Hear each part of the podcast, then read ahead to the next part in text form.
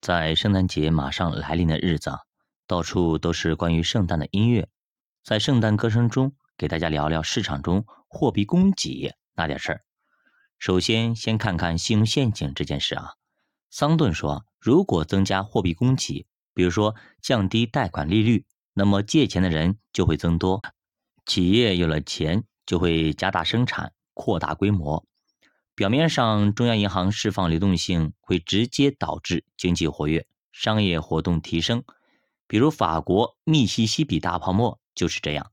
但是这里有一个关键性问题啊，央行不知不觉就会货币超发，也就是货币供给太多了，等到发现问题的时候再去补救，已经为时已晚。大多数以泡沫破裂收场，最后往往是一地鸡毛。这表明信用体系是不稳定的，增加信用是好的，减少信用呢也是应该的。也就是说啊，经济不景气、有下滑趋势的时候，比如说二零二一年十二月的现在，国家就会释放流动性以稳定市场。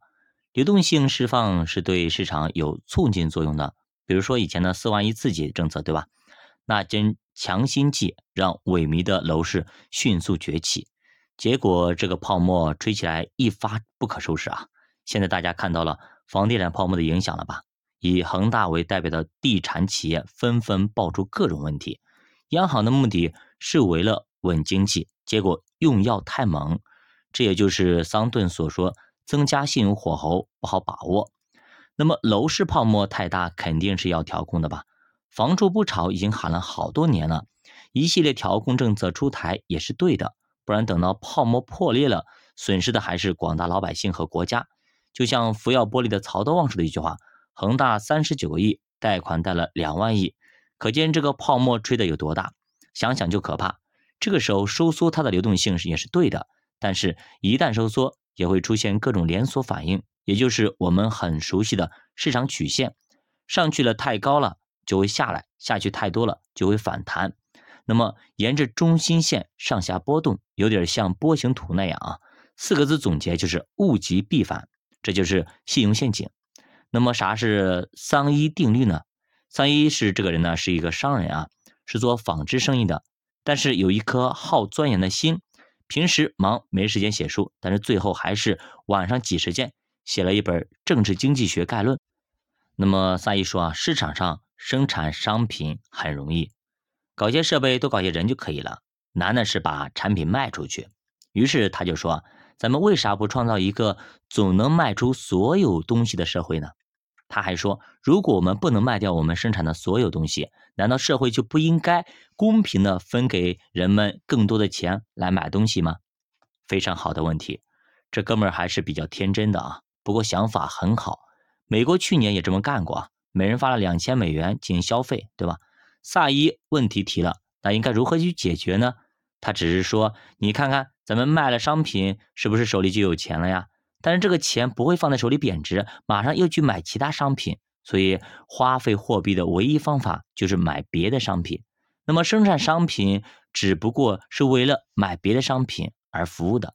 如果商品一直都在流通，没有闲置的商品，那么这样子不就意味着市场上所有的商品都可以卖出去了吗？”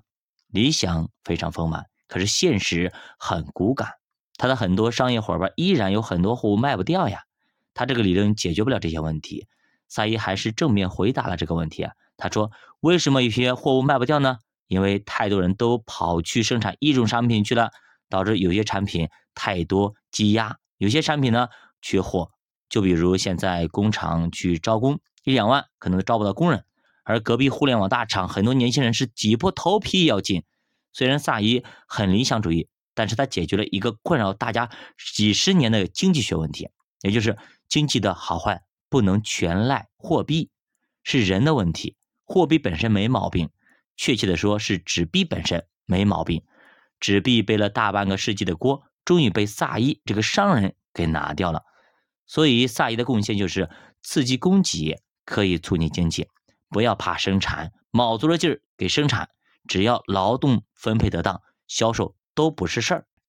那么这个理论呢，是不是单行道？是双行道，两头呢都可以说得通。所以说这个理论一上市就非常受欢迎，政治的右派认为要刺激需求，嗯，老百姓花钱，老百姓把钱都花了，需求就出来了，工厂才会去大量生产，这样市场就活了，那么经济呢就这样运转起来了。左派则认为啊，老百姓没钱啊，缺钱了才不敢买买买，对不对？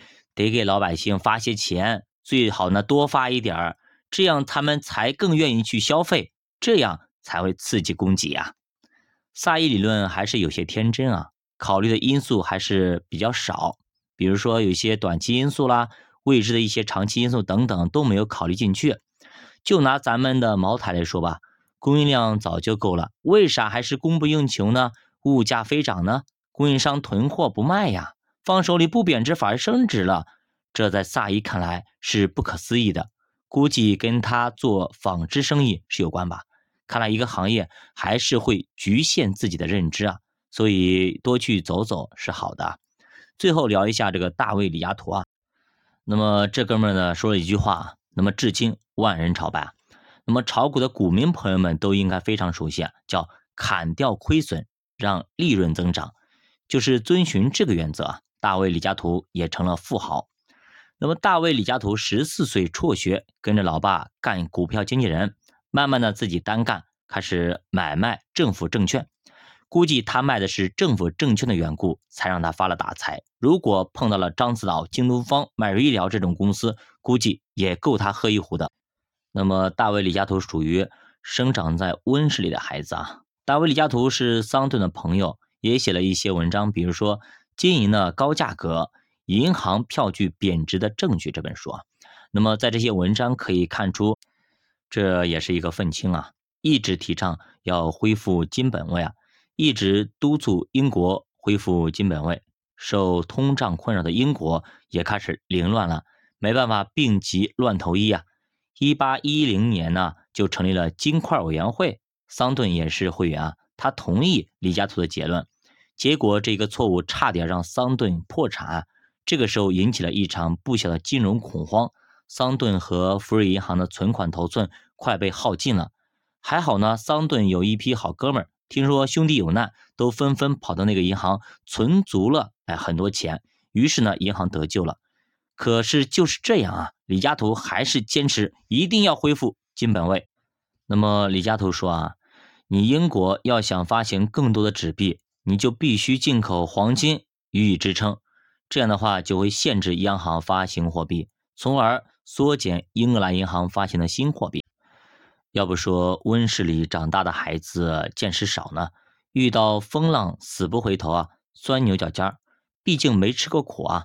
那么桑顿被李嘉图坑得不轻啊，这时候算是醒悟过来了。原来李嘉图是校园派，真不知道他那些钱是怎么挣来的。桑顿认为啊，任何货币体系都不能实现自我稳定，都是需要央行进行调控的。那么货币供给它的影响面很广，它不仅会影响这个价格啊，还会影响一些经济的活动水平等等。也就是说，你放一堆切好的菜在锅里啊，它不会自己变成一盘美味的菜肴，需要人呢去翻炒。不过李嘉图还是坚持自己的观点，坚持金本位。那么可能是李嘉图是青年才俊，以及可能跟英国政府走得比较近啊。英格兰银行又搞了一个金本位的实验，结果导致价格急剧下滑和一场灾难性的衰退，于是计划很快就被废了。显然呢，这场争论赢家是桑顿啊，李嘉图还是太嫩啊，所以大家交友还是要慎重一些。就连银行家桑顿以及英国央行都会受伤，更何况是你我呢？其实这就跟妃子皇帝耳边那么吹耳边风是类似的。话说多了，没的有的你都会相信。这时候距离约翰劳计划失败刚好一百年。约翰劳呢，确实是个大才啊。只能说生不逢时吧。纸币的奠基人失去了百年以后，还是没有人能够玩转他发明的纸币啊。那么可见约翰劳是有多厉害啊！约翰劳可以控制货币啊，但是他忽略了人性的贪婪。所以奥尔良大公真的太贪婪了。所以呢，在约翰劳逝去的这一百年里，人们还是把经济不好的责任全部怪罪在纸币头上。其实呢，就是怪约翰劳。呃，百年以后的人们好像发现经济不稳定，似乎纸币不是唯一的原因哦。呃，焦爸的感悟啊，说车已经上了高速，你就安心开车吧，不能掉头回去了。生米已经煮成熟饭，无法再回头了。木已成舟，就去航行吧，别老回忆以前的安逸了。人已经长大了，就去面对生活吧，别一直留恋儿时的时光。我是焦爸爸，下期见。